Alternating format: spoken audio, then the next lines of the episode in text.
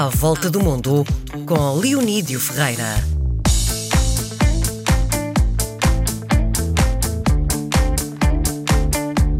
Hoje é dia de recebermos Leonídio Ferreira. Vamos andar à volta do mundo por causa uh, uh, dos constrangimentos. Uh, ele está, o Leonídio, em casa e eu estou na RTP, que estamos muito bem. Antes de entrarmos propriamente no personagem que nos traz hoje, conta-me lá como é que tens vivido estes dias de pandemia.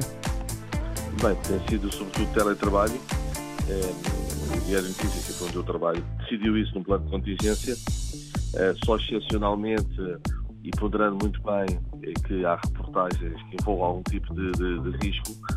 É, claro que há, há, colegas nossos que têm saído para ir, por exemplo, a hospitais e outro tipo de situações, mas o essencial do trabalho é em teletrabalho. Uhum. Uma coisa extraordinária, não sei se, se é essa percepção, os jornais portugueses, na sua versão online, tiveram em março provavelmente as audiências mais fortes sempre Pois. O passou os 3 milhões, só para teres uma ideia. Sim, uh, nitidamente as pessoas estão em casa e estão se calhar muito ávidas de ter uh, notícias, não é? É, no, no, é assim, notou-se isso nas duas primeiras semanas um, ehm, da, da, da, quarentena ou do confinamento. Uh, neste momento, eu acho que também começa a notar-se alguma saturação sobre aquilo que não é absolutamente novidade. Ou uhum. seja, enquanto inicialmente as pessoas tinham utilizado por tudo, neste momento são mais seletivas, querem saber aquilo que lhes vai mudar a vida, quando é que há uma vacina, quando é que finalmente o confinamento é levantado. Uh, neste momento a leitura já é mais seletiva. Sim, diz uma coisa, e, e do ponto de vista da, uh, da força editorial, uh, aquilo que estás a levar aos teus leitores é sobretudo a doença, o coronavírus. Mais nada vende neste, nesta altura? É assim, se eu dissesse seria 80 e 20, 80% de Covid e 20% do resto, e o resto mesmo assim é muito complicado por exemplo, noticiário de desporto praticamente desapareceu, noticiário não, não há, não é? praticamente desapareceu, ou seja, nada está a acontecer que não seja relacionado com o Covid. Uhum. Mas temos feito um esforço, mas sim, 20% melhor de hipóteses. Sim, do ponto de vista emocional, estás a aguentar bem em casa?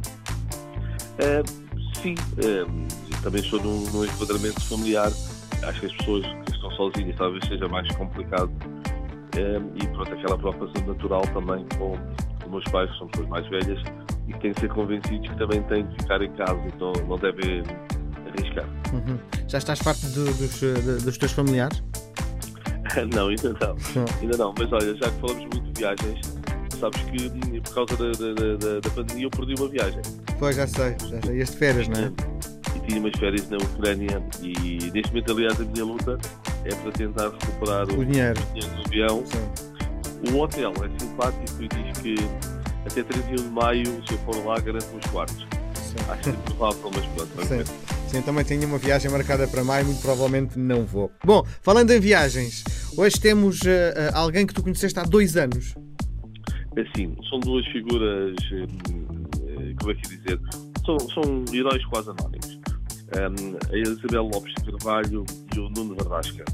Uh, são, são dois biólogos portugueses do Instituto Dr. Ricardo Jorge eu conheci-os em Bissau, onde eles estavam a ajudar uma equipa de biólogos guineenses a identificar exatamente várias doenças. Na altura o ébola, o zika, o dengue e sobretudo muito a malária, que é um problema grave na, na, na África em, em, em, geral. Portanto, eh, tanto a Isabel Lopes Carvalho como o Nuno Verdasca eh, já eram quase veteranos da Guiné Uh, os acordos de cooperação permitem que eles vão lá várias vezes dar, dar, dar formação e eu tive a oportunidade de visitá-los, mais um fotógrafo, Leonardo Grão, que estava comigo, num, num, daqueles sítios, vou tentar explicar um pouco. portanto, é, um, é o Laboratório Nacional de Saúde Pública, ficava nos arredores de, de, de Bissau. Quando finalmente identificamos o sítio, encontramos vários contentores, suj, suj, sujidade por todo lado, eh, acumulações de lixo em vários, em vários cantos, mas de repente há um contentor completamente imaculado. Ou seja, um contentor onde nós entramos e percebe-se que ali as regras são de absoluta exigência. Isso era muito mérito, ou total mérito, para dizer a verdade, desta cooperação luso-guinense. Ou seja, tanto a Isabel como o Nuno, como eh, os técnicos guineenses. Uh, o Serito Monteiro, que era o chefe da equipa, formado, um médico formado em Cuba, o Mário Monteiro e uma senhora com um nome curioso que é Sábado uh, Fernandes. Uh, e, portanto, percebia-se que naquela pobreza que, que é a Guiné, é um país que, que eu gostei muito, portanto, a beleza natural é, é espetacular e as populações são muito simpáticas. Curiosamente, todos aqueles roubos que ouvimos falar eh, não, não transmitem violência para fora, é muito golpe dentro dos quartéis entre militares e políticos. Mas dizia, esta, esta Guiné é um país com muitas carências, mas este contentor, este local em que Portugal ajudava um, ehm, a criar, realmente era, era, um, era um exemplo de, de, de, de profissionalismo, de modernidade, uh, daquilo que deve ser efetivamente um, um, laboratório nacional de saúde pública. Uhum. E o que é que se fazia propriamente no contentor? O que é que, qual era a grande magia? Pronto, o que eles estavam lá era uh, aperfeiçoar as técnicas que permitissem, dentro dos recursos escassos cá na Guiné, um, ehm, fazer o teste se as pessoas tinham as tais doenças ou não.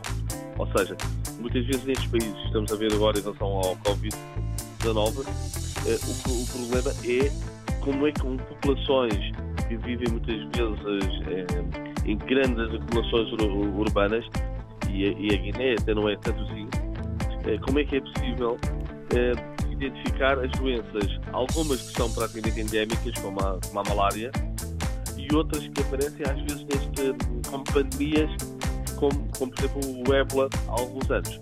Uhum. Na Guiné nunca chegou a ser tratado no caso de, de, de ébola. Uhum. De qualquer forma, estavam, estavam, estavam uh. E, portanto, o ambiente dentro daquele contentor é aquilo que nós conseguimos imaginar mais num laboratório do que num hospital. Sim, sim. Uh, e tudo com poucos recursos, apesar de tudo, não é? Tudo com poucos recursos. Uh, ali o, o, capital humano é, é importantíssimo. Uh, por isso é que também estes técnicos guineenses têm vindo a Portugal receber, receber formação e, e, é curioso que, apesar do nosso Império Colonial ter acabado há mais de 40 anos, há, há um saber sobre as doenças tropicais que, que, é muito forte em Portugal. E, portanto, este saber agora, curiosamente, regressa às antigas colónias, aos países de língua portuguesa, sob a forma desta, desta cooperação. E esta ligação portuguesa à África, eh, que nós ouvimos muitas vezes e parece que às vezes parece quase um mito, pode ser provada pela própria Isabel e pelo, pelo próprio Nuno. Sim. A, Isabel, contou-me ela, a mãe nasceu uh, no antigo Congo belga, uh, portanto, no, no, na, na, atual República Democrática do Congo, que já se chamou Zaire também. O pai dela, como muitos portugueses, fizeram, fez tropa em, em, Moçambique. E o Nuno tinha um pai médico que fez também uh, tropa, tropa, tropa em Angola. Ou seja, este, este, estes biólogos, eh, eles andam os dois na, na, casa dos 40 anos, eh, descobrem a África eh, no seu papel de, de, de, de, investigadores, de cooperantes, mas, mas é fantástico quando basta olhar um pouquinho para trás e alguma coisa da própria família tem a ver com a África. Sim. Quer dizer que há. bom, nós temos um eu, eu, eu acho que todos nós temos um bocadinho de ligação à África. Eu, eu nasci em África, dizer, não se nota que sou africano, não é? Mas eu nasci em África e, e de facto há uma ligação gigantesca de quase todos os portugueses à África, digo eu, não é? Sim, entre aqueles que nasceram, aqueles que já nasceram cá, mas os pais voltaram, não é? Entre aqueles, como é o meu caso, em que o meu pai esteve em Moçambique também, uh, na, na guerra colonial. Ou seja, eu cresci a ver uh, álbuns de fotos uh, do meu pai em Moçambique. Ou seja, esta, esta ideia da África está muito presente em milhões e milhões de portugueses. E em milhões e milhões mesmo. Portanto, entre os que viveram, entre os que combateram e as famílias, e as famílias deles. Muito bem. Deixa-me só dizer uma coisa curiosa. Uh, há uns tempos estava num, num, num, jantar com alguns estrangeiros e, e, e fiz quase uma aposta virei-me para, para o estrangeiro e disse, olha, aposto que as pessoas que estão aqui na mesa, têm todos mais ou menos a minha idade, tiveram os pais a combater no ultramar. E de repente há um, há um, há um médico, era um médico que está na mesa e diz, ah não, o meu pai não chegou completamente no ultramar. E eu fiquei curioso, mas assim ele diz, mas eu nasci em Timor-Leste. E de repente, me batia certo aquela minha ideia, mas mais uma vez lá estava aquela, aquela, aquela presença portuguesa no mundo ainda muito viva hoje. Ainda hoje muito viva. Muito bem. Nós voltamos a conversar na próxima quarta-feira. Um grande abraço. Até quarta.